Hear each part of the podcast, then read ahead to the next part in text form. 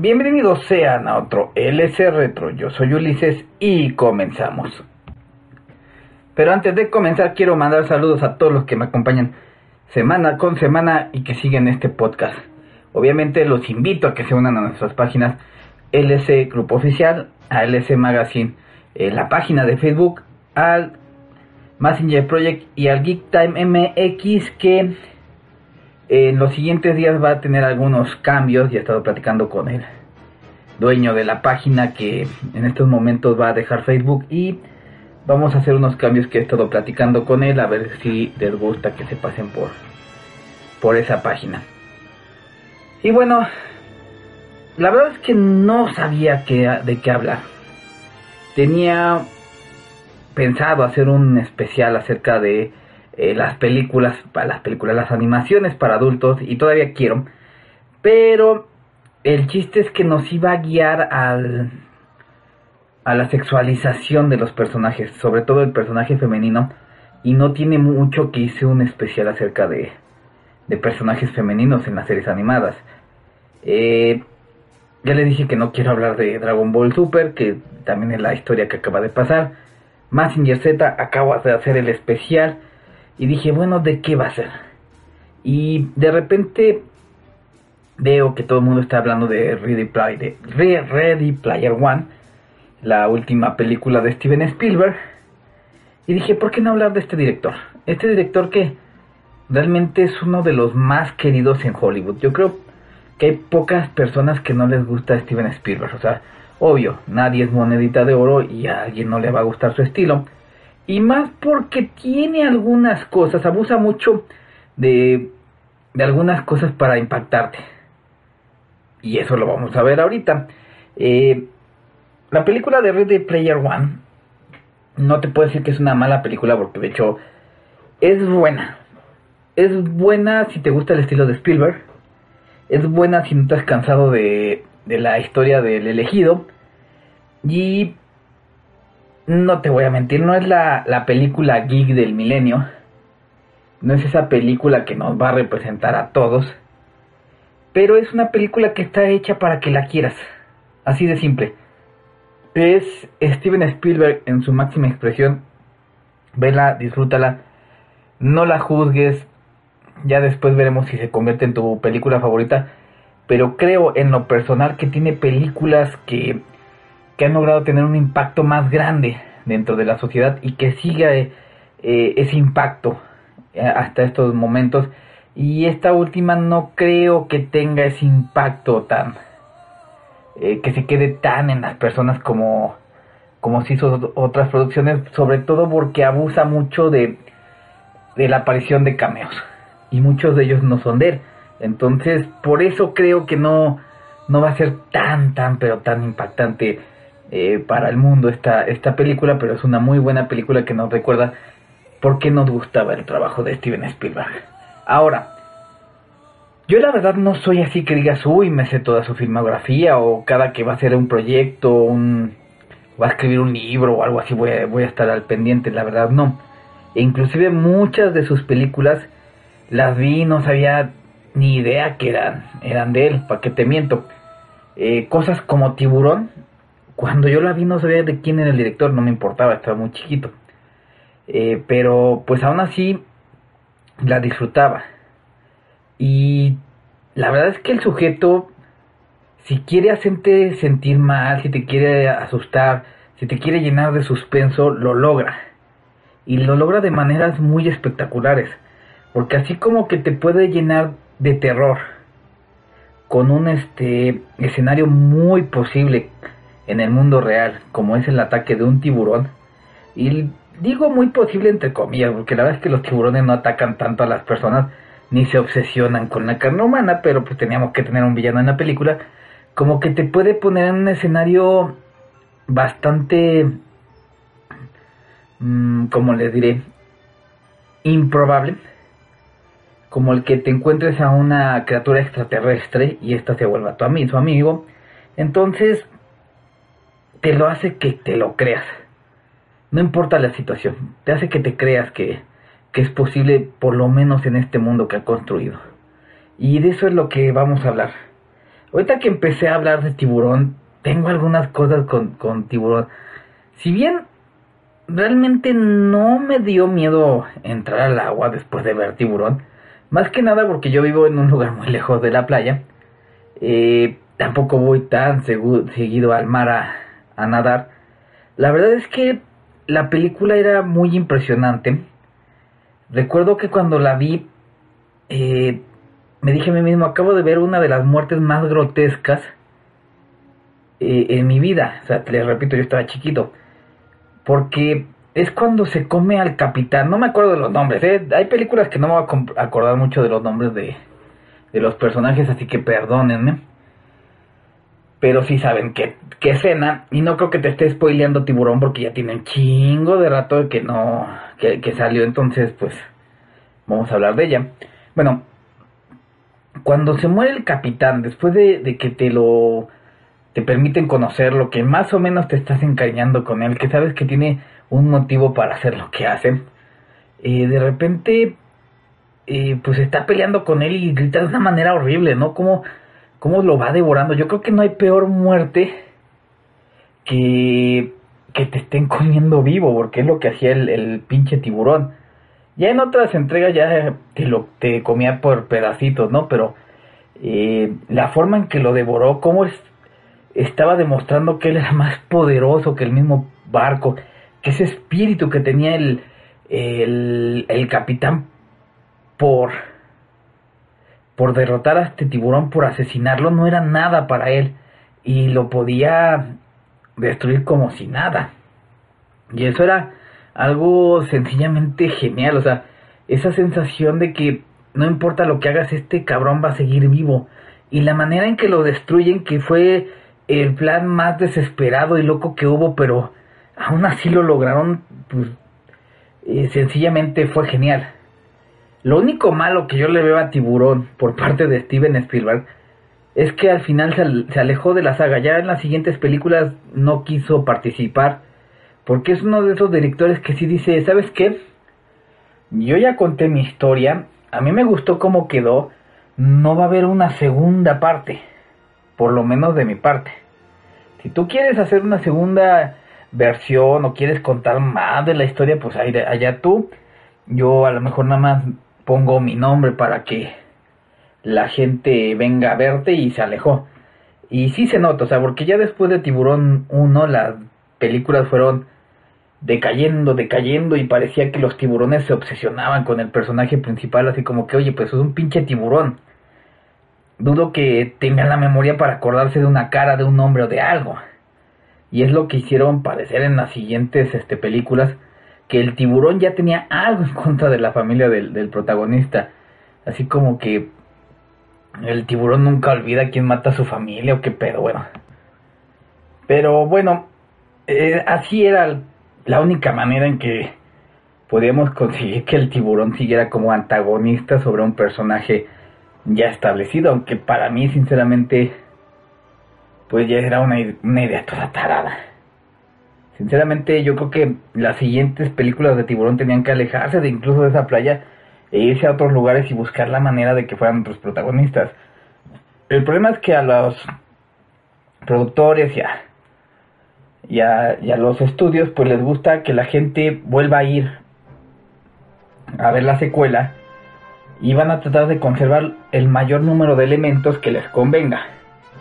Lástima que en muchos casos el director no sea uno de ellos y y si hemos visto muchas películas que su secuela, pues ya no es por parte del mismo director que hizo eh, la, primera película, si no vean las, las sagas de Harry Potter, ¿no?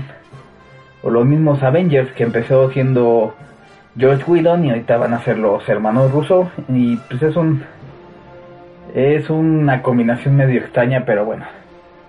Eh, hablando de, de, cosas extrañas, les digo que Steven Spielberg siempre logra llevarnos a, mundos que te crees que existen. Y junto a George Lucas crearon a uno de los personajes más mitológicos de la industria del cine. Y es un personaje que si bien la historia no es tan original, y menos cuando salió, simplemente era un aventurero que tenía este eh, la obligación de salvar al mundo en varios de sus, de, sus viajes por el mundo, pues era una idea que ya existía desde mucho antes que Steven Spielberg o que George Lucas fueran eh, directores donde un hombre podía cambiar el destino de todo el mundo o su forma de pensar. Siempre lo habíamos visto en otras películas como las épicas de la Biblia, la, las de piratas, las mismas historietas. Y cuando presentan a Indiana Jones, lo que hicieron es que recogieron todo este sentimiento, todo este de cómo se debe de comportar un, un héroe. Y lo, lo mezclaron todo y crearon un personaje con el que te sientes pues a gusto, sinceramente te sientes a gusto con Indiana Jones. Yo les voy a ser sincero, yo no soy muy fan de Indiana Jones. De hecho, si me preguntan cuál es el orden o cómo o cuál es su título de cada una de las películas, pues no me lo voy a saber. Y para mí mi película favorita, porque sí he visto varias de, las películas de Indiana Jones, eh, sobre todo donde sale con su papá, pero esa no me gusta tanto es Indiana Jones y el Templo de la Perdición. Y les voy a decir algo bien curioso. Esa película yo la vi en casa de, un tío, eh, pero muy curioso, era cuando iban llegando los, los aparatos que leían discos compactos aquí a México. Ellos fueron de los primeros que tuvieron ese tipo de aparato. Y el disco compacto era enorme, parecía un LP, o sea, no era ni compacto, nada más era un, un disc No sé si han visto ese episodio de, un show más donde eh, dicen que ese formato desapareció muy rápido, pues era ese tipo de formato. Eh, la calidad sí era un poquito mejor que los VHS, pero pues no así como para decir que era el mejor formato del mundo, claro está. Pero bueno, ese no es el chiste. Eh, recuerdo que de repente nos las pusieron, no nos dijeron eh, es esta película, se trata de Indiana Jones. Nos agarraron a, mí y a otros dos primos, nos pusieron unas palomitas y casi casi eh. Y yo, yo en serio no me acuerdo si fui al baño o me perdí la pantalla de título, pero recuerdo que pensé que era una película de James Bond, porque empezamos con una eh, escena que se aleja un poquito de lo que es Indiana Jones, ¿no? Sabíamos que Indiana Jones era maestro, era un arqueólogo, y de repente lo vemos jugando poca, creo que con una mafia, no me acuerdo si era china o taiwanesa, pero eh, junto a una rubia, que si bien las mujeres de Indiana Jones no son tan despampanantes como las de James Bond, pues la verdad es que sí son guapas. Sinceramente son guapas y afortunadamente en esta aventura de del templo de la perdición al final se convierte en un elemento importante de la aventura. Aunque al principio pinche vieja nada más sirve para dos cosas. Para verse bonita y gritar. Ya después sirve para que la secuestren, pero por el momento empieza haciendo nada más eso. Eh, tiene un montón de Fox el templo de la perdición, pero son Fox que siempre te has, eh, has pensado que sí van a resultar como cuando van y se lanzan, ¿no? Con la, eh, ¿cómo se llama esta balsa inflable y sobreviven a la caída del avión. O cuando están trepando las escaleras y los atacan un, grupo de, de habitantes de la selva y se salvan por obra del Espíritu Santo porque los y este habitantes de la selva tienen peor puntería que los Stormtroopers. Y, bueno, la verdad este, esta película eh, tiene muertes muy, pero muy cabronas. Sin embargo, por el, la temática, por lo que acabas de ver antes, por, por cómo te manejaron la introducción de los personajes de Indiana Jones, de niñito, eh, que le dice que es como su papá, que es la güera y todo esto, eh, sabes que son una aventura que los que se han muerto, pues la mayoría merecen morir de las maneras que, que tienen que morir. Solo hay una pequeña excepción, o sea, y es pequeña porque el personaje tiene que morir porque tiene que morir para, para mostrarte la manera en que en que están en peligro nuestros héroes. Y me refiero al pobre infeliz que es el primer sacrificado dentro del, del templo de la perdición. Eh, ese sujeto es tremenda su muerte, porque en primer lugar te muestran a este brujo o lo que quieras llamarle, y le mete la mano y le saca el maldito corazón. Lo peor de todo, lo peor de todo es que el sujeto sigue vivo, o sea, no, no le sacaron el corazón y, y fallece, no, el sujeto sigue vivo y ve que tiene su corazón en las manos y que lo están bajando a la maldita lava. Y por si fuera poco, para aumentar el, el dolor que ha de haber sufrido el desgraciado, es que cuando se quema se empieza a quemar el pinche corazón. Es algo que te dice, no manches, eso es lo que van a sufrir nuestros héroes. Lástima que aquí también entra una de las mañas de Steven Spielberg. Y son mañas que, que lo han acompañado en algunas este, películas, y lo sabemos. Que es que acomoda las cosas para que le convengan. O sea, yo sé que todos hacemos eso. Pero déjenme les, les explico. Cuando nos muestran la muerte de este sujeto, se ve cómo le sacan el corazón. Llega un momento, no sé si decirles, porque no sé si han visto la, la película, pero si no quieres spoilearte o no quieres que te platique, pues adelántale tantito. Si no, pues la verdad es que también ya es una película que ya tiene años en que salió, no creo que sea tanto spoiler. Cuando, bueno, cuando llega el momento en que tienen a la chica para sacrificar, curiosamente no le sacan el corazón, cuando se suponía que tenía que, que ser parte importante de, de del ritual o como quieran llamarlo, aún así no se lo sacan. Y la chava pues es rescatada después de un montón de eh, golpes, caídas, peleas y demás, y al final es asesinado el, monje este, recuperan el tesoro y ¡yay! todos felices. Y pues obviamente Indiana Jones, que sí tiene cierto parecido con James Bond, pues al final se queda con la chica. Les digo, es una idea muy básica y que había existido desde mucho antes de, de Steven Spielberg, pero que nadie lo había plasmado de una manera tan honesta diciendo, sí, tiene cliché y no nos importa. Es más, nos encanta este pinche cliché de que el, el, héroe se, se, tiene que quedar con la vieja, que el héroe es casi casi inmortal. Nos encanta. Pero la forma en que lo, lo cuentan es tan digerible que la verdad, un aplauso por, por las aventuras de Indiana Jones.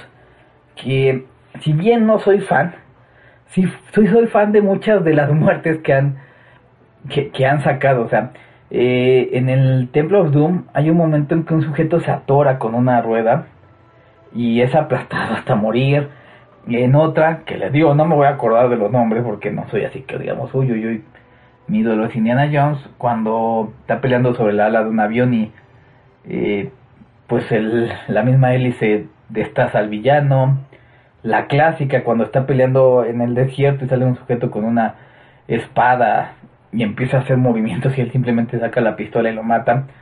Es algo genial, que por cierto, esa escena dicen que fue improvisada por por la gente de efectos especiales junto con Harrison Ford y el doble, así como que vamos a hacerla para que sea divertida, para eh, ahora sí que desestresarnos, pero que a Steven Spielberg le gustó tanto que lo dejó, o sea, que la verdad es que iba a haber una una batalla más grande, o sea, que iba que sí iba a haber una pelea, que que Indiana Jones iba a conseguir una espada y iban a, a tener un clásico combate eh, entre espadas de ese tipo de aventuras, pero al final dijeron, vámonos a quedar con esto.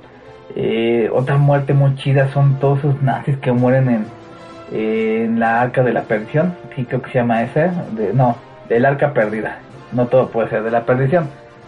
Desgraciadamente, creo que abusaron de Indiana Jones, o sea, tiene bastantes películas y no cambiaron tanto la fórmula. Y luego por ahí del 2008 se atrevieron a sacar una secuela que realmente está horrible. O sea, Indiana Jones y la Calavera de Cristal, yo creo que ha de ser la peor película de Steven Spielberg y de Indiana Jones. En primera, mientras que en Indiana Jones agarraban gente que no era tan famosa, que no llamaba tantos reflectores para, para participar en ella, aquí decidieron agarrar actores que estaban de moda. Acababa de salir Transformers 1 y medio estaba de moda este sujeto que se llama Chaya Lewis, creo que se llama, que la verdad a mí nunca me ha gustado la manera en que trabaja este sujeto. Lo que ha tenido a su favor es que el cabrón sabe escoger muy bien sus proyectos o su agente era muy chinguetas, que estuvo involucrado en, en películas que realmente llamaban más la atención por el nombre que por el actor. O sea, porque, vamos a ser honestos, si fuiste a ver Transformers 1 fue porque salía el jodido Optimus Prime, no fuiste a ver a, a Chaya O ya si tenías 15 o 16 años cuando salió, fuiste a ver a Megan Fox, no fuiste a ver a Chaya Eh, desgraciadamente el sujeto se la dio de, de superestrella, hizo algunas películas y pues ahorita nadie lo quiere en Hollywood, está ahí como que mendigando a ver si, si alguien le da amor o si lo vuelven a contratar para una nueva de Transformers, ¿no? Cuando sale Indiana Jones y, la calavera de cristal y anunciaron que este sujeto iba a ser el, el personaje, entre comillas, principal, yo dije, ay no, ¿sabes qué? Qué hueva. Y creo que mi sentido hate me, me salvó de una película horrible. O sea, una de las cosas mágicas que tenía Indiana Jones es que realmente sentías que estaban en peligro, realmente sentías que una pinche roca enorme estaba persiguiendo a Indiana Jones. Realmente sí sentías que Indiana Jones estaba enfrente de una cobra. Realmente sí sentías que Indiana Jones estaba peleando en una este ay, ¿cómo se llaman estas? bueno, una maquinaria enorme que cualquier error lo iba a matar. Y en esta pues abusaron del CGI. Hay escenas que dan pena ajena, o sea, la escena de los changuitos todos columpiándose como Tarzán, ay no, no, no, la verdad es horrible. Y luego agarraron un concepto que ya habían usado, pero inverso. En Indiana Jones y la última cruzada, creo que se llama donde sale su papá, corrígeme si me equivoco, eh, pues ya había salido esa idea de una historia fraternal entre Indiana Jones y su papá. Una historia donde no, no se llevaban muy bien. Y aquí te salen que Chaya Lewis es su hijo bastardo, porque pues no hay otra manera de decirlo, porque el cabrón era tan cogelón que tiene un chingo de, hijos. Pero en lugar de agarrar algún otro personaje de alguna otra película o, algo que hiciera sentir cómodo al, espectador, creo que nunca habían mencionado a la vieja esta. Y realmente pues dices, ¿qué onda con tu película? O sea, es... La verdad es que captó más la atención por el personaje que iba a regresar que el, por lo que fue al final del día. Ahorita creo, creo que están haciendo un, eh, un remake, están reescribiendo la historia, bueno, un reboot más bien. Pero por el momento yo creo que te debes de quedar con, con las primeras y dejar de lado la calavera de cristal. Obviamente, pues Steven Spielberg, si bien en un momento eh, apoyó la promoción de la película, pues ya después dijo que nunca estuvo tan conforme con, con esta película, que ya sentía Harrison Ford pues algo cansado de, del personaje, o sea, diciendo es que yo ya no puedo hacer esto, yo ya hice otras películas, ya se me reconoce mi, mi carrera por otra cosa, no es como si yo quisiera ser Han Solo después de treinta y tantos años, ¿verdad? Episodio 7, bueno, al, final al menos lo mataron, ¿no? Para que ya no, ya no lo pidan. ¿No se han dado cuenta de eso? O sea, están matando a los, a los personajes de, de la otra saga para que ya no lo pidan. Y dicen de, ya no pidas tu pinche Luke, ya está muerto. Ya no pidas tu pinche Han Solo, ya se murió no pidas a tu princesa Leia porque esa sí se murió de veras. Bueno, ya, eso fue muy cruel. Y fue un chiste bastante malo. Eh, obviamente, pues no solo tiene de, de suspenso y de, y de aventuras Steven Spielberg. Tiene películas que, que realmente quieres creer que sea posible. Que realmente tu corazón dice, estoy seguro que puede pasar y que en algún momento va a pasar. Y me refiero a sus películas sobre extraterrestres. Eh, recordamos encuentros cercanos del tercer tipo. Yo me acuerdo que cuando salió esa película, bueno, cuando empezamos a hablar de, ella en la escuela, empezamos a hablar cuál era el tercer tipo, cuál era el segundo tipo, cuál era el primer tipo de encuentros entre extraterrestres, hablábamos de las manías que tenía este sujeto que se empieza a obsesionar con el, con el contacto extraterrestre, que la gente está espantada, que hay señales, eh, todo esto con el poder de papa, o sea, algo grande, y nunca te dicen son buenos o son malos, eh, simplemente es un contacto entre dos razas, dos mundos totalmente distintos, y es algo que en el mundo ya se había vivido, o sea, era como cuando los españoles que venían de una civilización más avanzada en algunos aspectos, llegaron a América y se encuentran con, los nativos de aquí y, ellos pues técnicamente son otra raza, son otro mundo, siguen con una cultura multidios, eh, no han desarrollado una medicina como medicina ciencia, sino que ellos tienen una medicina más natural, más eh, herbolaria, por así decirlo. Siguen sacrificando gente, cosa que ya no se veía bien en esa época para los españoles, entre comillas, porque esos cabrones también mataban muchos en nombre de, Dios. Y Steven Spielberg plasmó muy bien ese sentimiento de que nos vamos a encontrar. Van a ser buenos, van a ser malos, e inclusive de una manera muy inteligente te plasma cómo nos comunicaríamos con, esa, con esas entidades. Eh, es muy difícil imaginarnos, ¿no? Se imaginó eh, que vienen de otro lado, obviamente si estás en otra parte del universo no vas a hablar español. Si en este mismo planeta no todos hablaban español o no todos hablan inglés o francés o cualquier idioma que, tengamos en la Tierra, ¿qué clase de, idioma podríamos este, eh, manejar? Y lo maneja con estas luces, con estos sonidos, que si tú lo analizas son sonidos bastante amigables, diciendo, eh, no te voy a hacer nada. Las luces es para indicar que, que te estoy escuchando, que te estoy reaccionando, que no solamente estoy haciendo un sonido por hacer el sonido, por, por contestar, sino que realmente quiero entablar una conversación. Y ya cuando te presentan esta civilización, pues ya no te dicen que sigue. Ya te la presentan y ahí acaba. O sea, no, no hay un encuentro cercano del tercer tipo 2. Porque ese sería eh, tonto. Porque ya no tendrías la misma sensación. Yo creo que lo más cercano a un encuentro cercano del tercer tipo 2 es, es E.T. Pero no estoy diciendo que lo sea, nada más es una broma. Porque luego me dicen que no, que estoy loco. No, no, es, no es la continuación, es simplemente un, un chiste. Pero vamos a hablar de E.T. El videojuego que destruyó... Ah, no, no, eso no.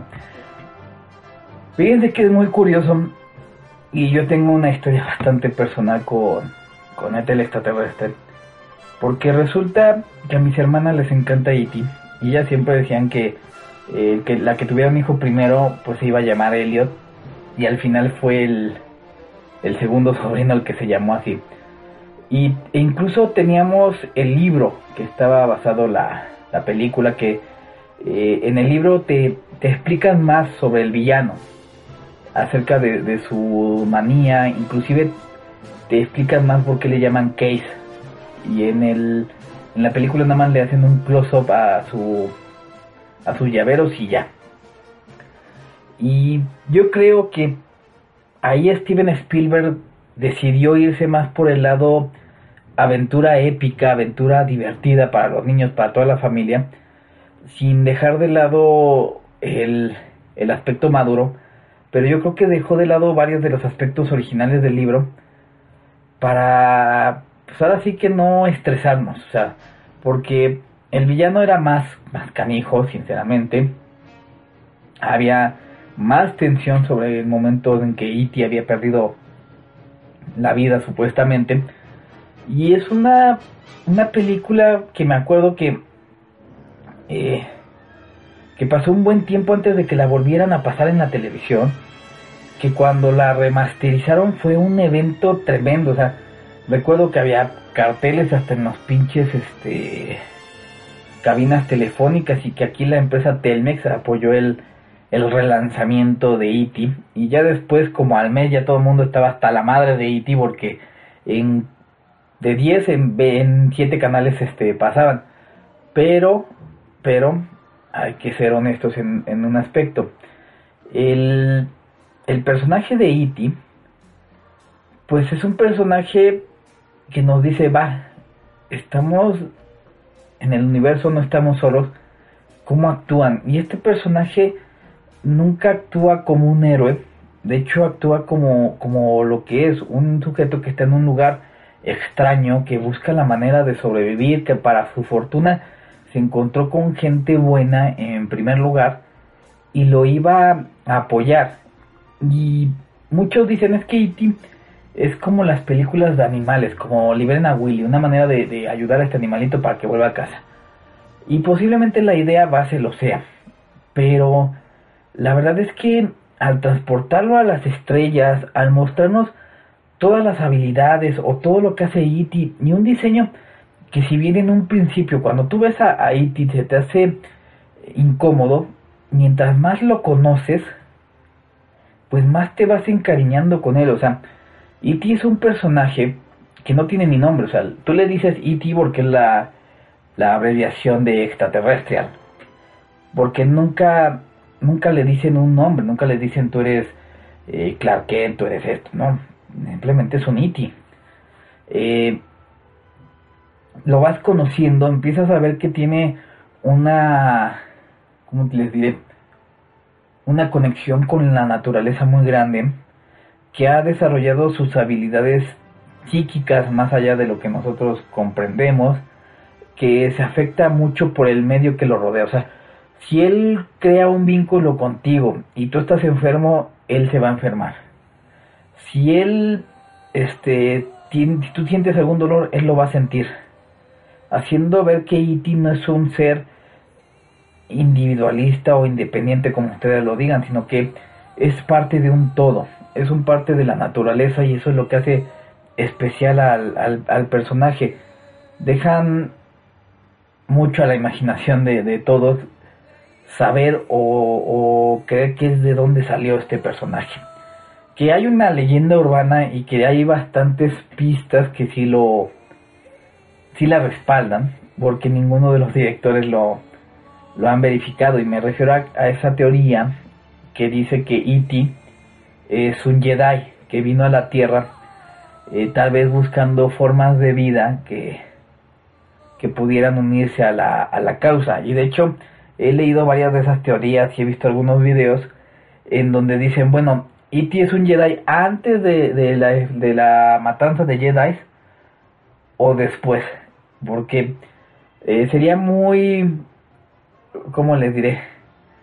Muy diferente la, el por qué estuvo en la Tierra dependiendo la, la etapa en, en, la que fue este mandado. Porque si fue mandado a la Tierra antes de los hechos que llevaron a muerte de los Jedi, significaba que estaba buscando expandir la galaxia muy lejana que conocemos o buscar nuevas formas de vida que se unieran a, a la república o el imperio como quieran llamarle, que ya ni me acuerdo cuál era en ese momento o la segunda que dice que fue mandado después de la matanza de Jedi eh, precisamente para buscar a sobrevivientes o a gente que tuviera sangre, esos miliclorianos y madre y media, que se pudieran unir a la, a la causa. Eh, por desgracia, creo que esa hubiera sido una, una historia bastante X y bastante predecible. Pero como sea, les voy a decir cuáles son las pistas o las evidencias que muestran esa posibilidad. Uno es que E.T., igual que Yoda, puede levantar objetos sólidos con su mente. O sea, E.T. levantó todas las sillas, mientras que, si ya digo, bicicletas, güey. Bueno, mientras que Yoda, pues, eh, levantó la nave de Luke. Los Jedi regularmente tienen una relación estrecha con, con todos los seres vivos, aunque nunca había a un Jedi así, así como que revivir florecitas, pero bueno, eh, que E.T. pues tiene una gran concentración, eh, bueno, tiene otros poderes, como curar con el, con el dedito, y ese es por el lado de las habilidades. Por el lado de las pruebas, durante episodio 1, George Lucas le pidió a Steven Spielberg que si le prestaba E.T. para que estuvieran en alguna de las tomas. Entonces, durante de una toma del Senado, hay un palco donde hay E.T., o sea, está la raza de, de E.T. Entonces dicen, pues pertenece al mismo universo de Star Wars. Eh, por ese hecho, pues, sinceramente es posible es posible que exista E.T. En, en, el universo de, Star Wars y que este sea un Jedi. Porque hay que recordar que los Jedi no importa el planeta de donde venga, sino que tengan las capacidades eh, necesarias para hacerlo. Entonces ahí está la, la, teoría. Al igual que Tiburón, Steven Spielberg dijo jamás, pero jamás de los jamases voy a sacar una segunda parte. No vaya a regresar E.T. por este por Elliot, ni va a venir con más City, ni vamos a ver una guerra, ¿no? Ahí está mi historia, ya la conté, una historia familiar donde un montón de niños ayudan a una criatura fantástica a volver a su casa. Fin. ¿Por qué? ¿Por qué hace esto? Bueno, yo no sabría decirles exactamente porque no conozco a Steven Spielberg, pero pienso que lo hacen para no no tener que caer en ridiculeces ridiculeces como lo que fue las secuelas de Tiburón o un caso, o sea, hay un caso muy similar a E.T. de una película que se llama Cocoon, no sé si la han visto, o Capullo, como quieran llamarlo en, en español. Eh, Cocoon trata precisamente de unos extraterrestres amigables que vienen a la Tierra, que eh, se ayudan de los nutrientes que hay en el agua para poder curarse, y unos viejitos pues se aprovechan de eso y tienen como que eh, Juventud Eterna y realmente es una película muy buena. Es una temática muy similar porque al final pues también los extraterrestres se, tienen que ir. Estos extraterrestres son como, como unos seres de luz. Y ya para la secuela, así como que estuvo así de, oh, está medio tonta tu película, ¿no? Tu, tu concepto y que vienen por los demás viejitos y, y un montón de tonterías que, que, que la verdad ¿para qué echan a perder una buena idea con una, una secuela? Porque algo que hay que aplaudirle a Steven Spielberg es que no ha sucumbido a la idea de sacar secuela tras secuela, o sea, porque sería bastante, bueno, menos Indiana Jones, obviamente, bastante fácil sacar dinero de esa idea. De hecho, podríamos decir que Steven Spielberg ha tomado muchos, pero muchos este, riesgos. Por ejemplo, hubo un tiempo que se dedicó a hacer algunas películas medio tristes como Rescatando al Soldado Ryan o la lista de, de Schindler. La lista de Schindler que pues por desgracia sí fue algo que pasó y que pues eh, es algo que el mundo pues sigue reclamándose por el nivel de maldad que ha llegado a tener la raza humana, sobre todo en la guerra mundial. Pero pues llegó un momento en que cada año tenía que salir una pinche película de la Segunda Guerra Mundial. Y todas las películas son lo mismo, pobrecitos judíos y bla bla bla. Pobrecitos ahorita tienen una guerra bien cabrona con los palestinos y pues también son agresivos. O sea, yo sé que fue una gran injusticia lo de lo, de la guerra mundial y yo sé que no se lo merecían. Pero no podemos decir que una un pueblo es totalmente víctima de algo sí fue una víctima, pero no para victimizarlo, sino más bien para mostrar su fuerza. Y llegó un momento en que si las películas eran, ay, pobrecitos judíos, pobrecitos. Cuando era que bien por los judíos, que han mostrado su fuerza, que mostraron que a pesar de que, de que han sido atacados, que han sido así, pues han, han logrado salir. El grado de, que Steven Spielberg sacó películas así, llegó hasta Múnich, que cuando anunciaron Múnich, fue así como que, wow, va a ser una película tremenda, va a ser la película que, que muestra que Steven Spielberg no, no ha perdido el toque y realmente Múnich es aburridísima, ¿verdad? Múnich es aburridísima porque sí se basa en este atentado contra los eh, atletas judíos durante las Olimpiadas de, lo que fue una de Berlín, ¿no? Algo así, no me acuerdo bien. Y habla de lo que fue la reacción del pueblo judío ante esta ante este ataque. El problema es que es aburridísima. Muy, muy aburrida, larga y tediosa. Y yo creo que eso, yo creo que fíjese que yo creo que eso fue lo que terminó por eh, por mandar al traste eh, lo que fue eh, seguir sacando tantas películas de la misma temática. Pero bueno, dejando de lado todo esto de la Segunda Guerra Mundial, les voy a ser honesto, eh, hubo un momento en que para mí Steven Spielberg marcó un antes y un después. Yo recuerdo que fue una época bastante fea en mi familia. Había problemas económicos, mi papá no encontraba trabajo, mis hermanas empezaban a trabajar, mis hermanas son un poco más grandes que yo. yo tenía problemas en la escuela y un día llega mi hermana mayor que siempre, siempre ha encontrado la manera de, tratar de sacarnos de ese agujero. Y nos lleva al cine. Eh, yo para esa época ya estaba medio trabajando con mi papá y me pagaba un poquito. Eh, a mí no me daban domingo, me daban salario. Si no trabajaba, pues no, no había salario. Y nos lleva a ver una película que yo no sabía inglés en ese momento no sabía de qué se trataba. Y de repente me dicen, vamos a ir a ver Hook. Y yo, pues, ¿qué es Hook? ¿Y cuál era mi sorpresa? Que era la película de Peter Pan, dirigida por Steven Spielberg. Pero no era un Peter Pan como el que yo conocí. Era el Peter Pan de qué pasó después. Porque hasta eso yo tenía la mala suerte. Bueno, eh, nosotros íbamos, no es mala suerte, más bien, bueno, nunca tuve la oportunidad. me acuerdo que cuando yo iba a casa de mis abuelos, que viven como a dos horas de donde yo vivo, siempre eran domingo.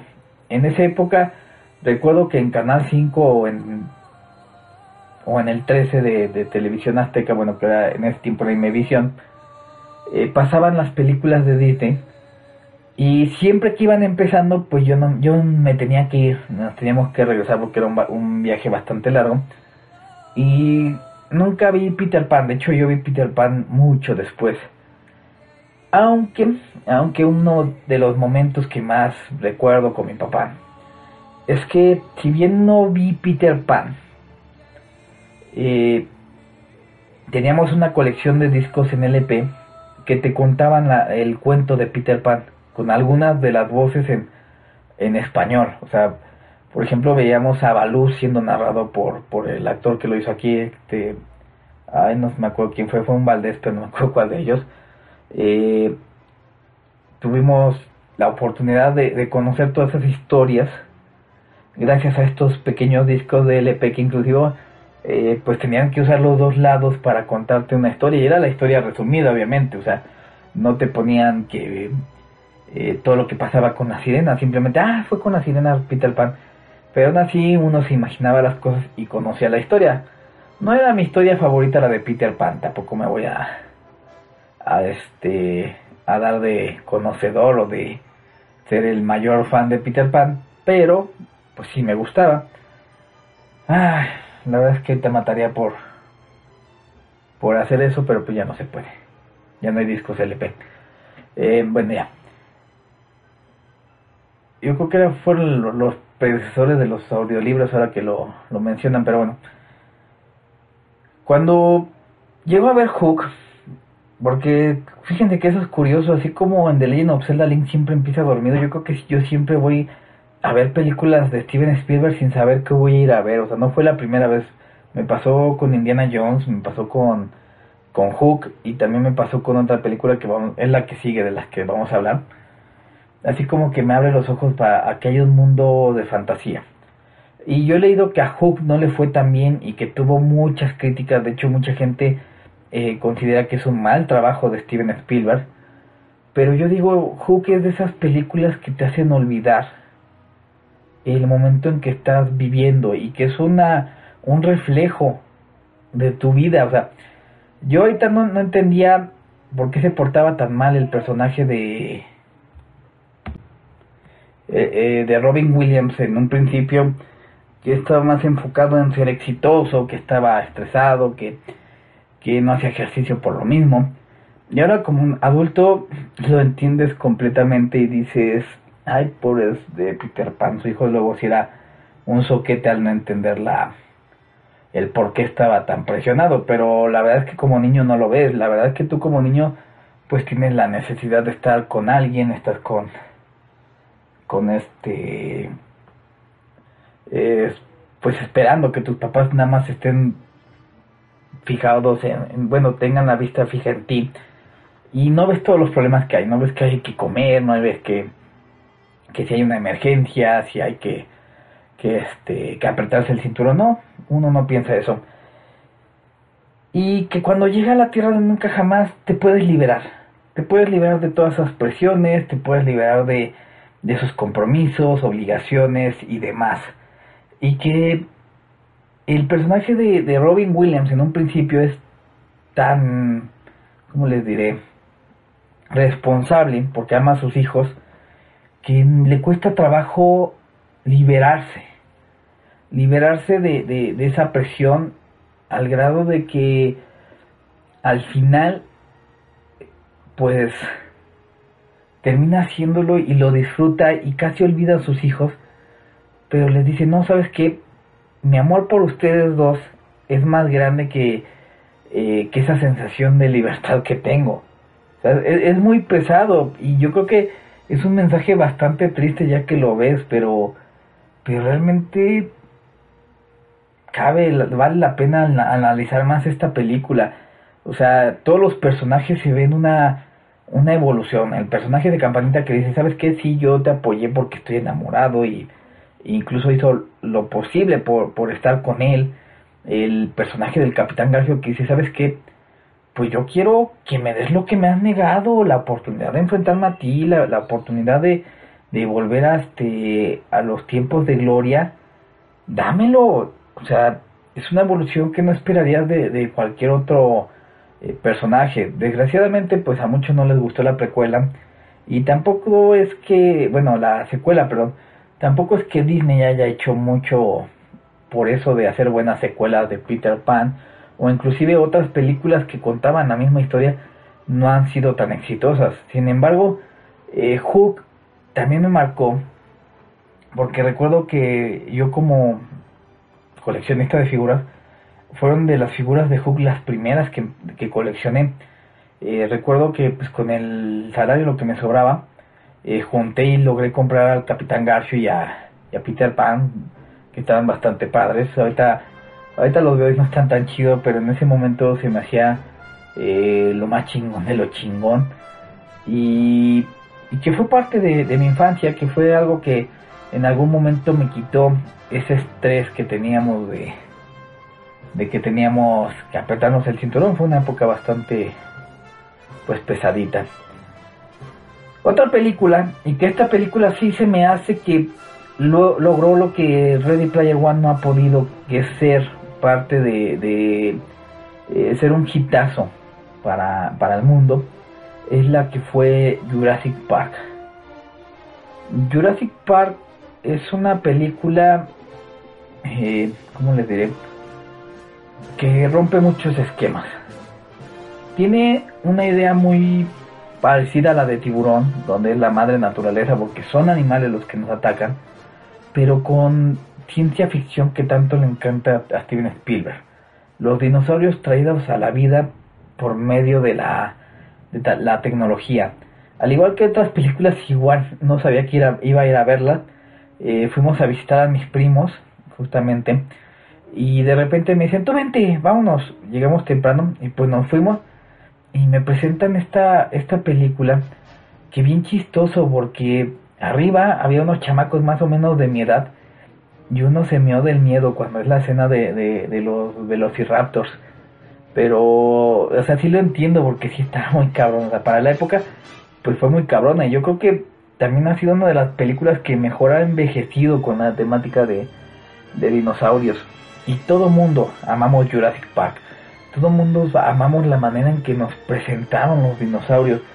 Y cosa curiosa, eh, tengo entendido, porque pues ya cuando te gusta algo, pues empiezas a leer, empiezas a informarte, que para Jurassic Park Steven Spielberg eh, se documentó mucho, se documentó sobre el movimiento de los dinosaurios, cómo lucían, o sea, él no quería cometer errores tan básicos como poner al, tiranosaurio más recto, ¿no? Te presentan a un tiranosaurio que se ve como un tiranosaurio, eh, cómo se comportaban si en manadas, si eran solitarios. Y es curioso porque muchas veces se pasaba por el arco del triunfo toda esa información realista. O sea, yo creo que dijo, voy a agarrar todo lo que puedo de realidad, pero si no me conviene, lo voy a lo voy a desechar.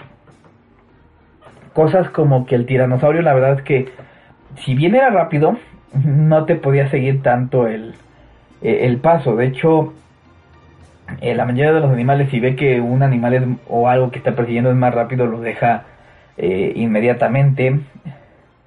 Recuerdo que hubo una, entre, una entrevista con el que hizo los, los robots de los Velociraptors, porque acompañó a Steven Spielberg a, una de las entrevistas con un paleontólogo, y le dijeron, pues los Velociraptors miden del tamaño de un pollito. Y Steven Spielberg le dijo, sí, que midan dos metros. Y el otro, pues es que no me digan lo de un pollito, sí, no hay todo, tú ponlo de dos metros. Y, la gente se ha quedado con esa imagen de los velociraptors, ¿no? Que son eh, del tamaño de un hombre, pero realmente son más pequeños. ¿Por qué? Porque le convenía a la gente. Y es que Jurassic Park es otra de esas películas que disfrutas porque disfrutas. Y que no vas a analizar y a pesar de que los errores de Steven Spielberg o sus caprichos son tan obvios, no los juzgas. Así de plano. En la escena donde está el, el tiranosaurio, lo vemos en varios planos que no corresponden al plano cuando sale de, la, de la reja. O sea, ¿cómo les quisiera decir? Mm, se come a la cabra y lo vemos desde arriba de... La, la cabra cae encima del, del coche, cosa que no podría, tendría que haber aventado a la cabra y tener un tino de la chingada para, para que cayera en el coche, bueno, el cachito de cabra, cuando el tiranosaurio se tragaba de un mordisco de la cabra. Pero aquí nos importa, tuvo genial la escena de la pata de la cabra. De repente el tiranosaurio con su manita chiquititas, quien tampoco podría agarrar el cable, porque realmente no podría agarrar nada con sus manitas, se da cuenta que no hay electricidad y sale. ¡pum! Levanta una pata, la saca y ¡pum! pasa la cerca como si nada. Siguiente escena, exactamente donde estaba el pinche tiranosaurio, porque recordamos que ahí eran secciones divididas por dinosaurio. De repente hay un pinche este precipicio. ¿De dónde salió si acabamos de ver que el pinche tiranosaurio solo levantó una patita, levantó la otra y pasó de un lado al otro de dónde salió el pinche este abismo. Pues no nos importa, realmente la escena estuvo chida y no nos importa de dónde haya salido el, abismo. La verdad es que Jurassic Park fue tan grande que, recuerdo que hubo copia y piratísima en esa época de que se llamaba carnotaurios o carnotauros, como quieran, como la hayan llevado a, a su país y que todo el mundo pues quería estar dentro de, de, esta moda de los dinosaurios salieron revistas, videojuegos y demás. Y que cuando sacaron la segunda parte todo el mundo estaba pues ansioso y más porque Steven Spielberg estaba dentro del proyecto. Lo malo es que solo estaba como productor y no como director y pues ya vimos en qué acabó eh, Jurassic Park 2, que es una copia mal hecha de King Kong con dinosaurios y que afortunadamente ya con Jurassic World pues han corregido un poco el, el camino de lo que llevaron mal con Jurassic Park 1 y Jurassic Park 2. Bueno, antes de terminar con este especial voy a hablar de una última película. Y solo hablo de ella porque es una gran curiosidad, porque yo soy de las personas que considero que son muy malas, aunque hay gente que la considera una obra de arte. Es de esas pocas películas que el mundo va a estar dividido. Y me refiero a inteligencia artificial. Y es que inteligencia artificial tiene un montón de cosas bastante curiosas. En primer lugar, iba a ser una película que iba a ser dirigida por dos personas literalmente, por Steven Spielberg y Stanley Kubrick, que realmente tienen estilos muy distintos de contarte las cosas. Stanley Kubrick es muy... Ay, no sé ni cómo este, definirlo. O sea, a mí se me hace un buen director, buenísimo, pero que es muy agresivo a la hora de contarte sus historias. Y Steven Spielberg es como andar en un barquito, así, sus altos, su bajo, su clímax y vámonos. Y te pasan una historia pseudo Pinocho, porque es Pinocho, la verdad, dice este. Eh, inteligencia artificial con el niño que está de moda, que era el eh, sexto sentido para esa época. Y, y realmente es una historia que se nota que había muchas ideas encontradas. Desgraciadamente, para inteligencia artificial, eh, Stanley Kubrick murió y toda la carga de la dirección se la dejó a Steven Spielberg. Y la escena que consideran así como que bien what o sea, el final, los que le, les gustan y los que la odian, están de acuerdo que, eh, que no es muy al estilo de Stanley Kubrick y que es un estilo muy forzado de Steven Spielberg pero la sorpresa de, todos es al enterarse de que esa secuencia, esa parte del guion, la escribió Stanley Kubrick. O sea, la parte más este, esperanzadora de la pinche película, que tiene que ser el final, la, la, escribió el, el, director que le gusta mostrar que la sociedad no tiene esperanza. Y que el director que no quería hacer lo que era Steven Spielberg, le la filmó por el respeto a Stanley Kubrick y se vio muy forzado, o sea, a él no le gustaba esa idea. Y, y es interesante ver eh, un choque de ideas representado por una sola persona. Porque si bien a mí no me gusta, tengo que, que indicar que tiene cosas muy interesantes, o sea, la, evolución de la sociedad por medio de la tecnología y que esta evolución no va a ser tan bien recibida por gran parte de, de la sociedad, que incluso va a haber eh, gente que se dedique a destruir robots y que al final pues se presente una esperanza después de, de, de, tanto sufrimiento, pues la verdad es una idea genial. Pero como les repito, al final de esa película se siente forzado el estilo de Spielberg y se siente lejos del estilo de, de, Stanley Kubrick. Pero aún así, es parte de la filmografía de Steven Spielberg. Y bueno, esto es todo por el día de hoy. Ya en un par de semanas vamos a traer el especial de con Mahai acerca de los youtubers. Eh, espero que les haya gustado. La verdad es que Steven Spielberg es uno de los mejores eh, pues directores que hay en la industria. Es el que más nos ha hecho soñar y pues siempre le voy a estar agradecido por, por grandes cosas y que pues siempre me saca una sonrisa. O sea, yo cada que veo Jurassic Park y veo las escenas de los dinosaurios digo, wow, qué hermoso. Eh, cada que me encuentro Hook en, en la televisión, eh, pues la veo en cachitos y, me acuerdo de muchas cosas, pues importante para mí. Yo no sé si tengas alguna película eh, de Steven Spielberg que sea así. La verdad es que pues no tengo más que decir. Gracias por acompañarme y nos vemos la próxima semana. Nos vemos.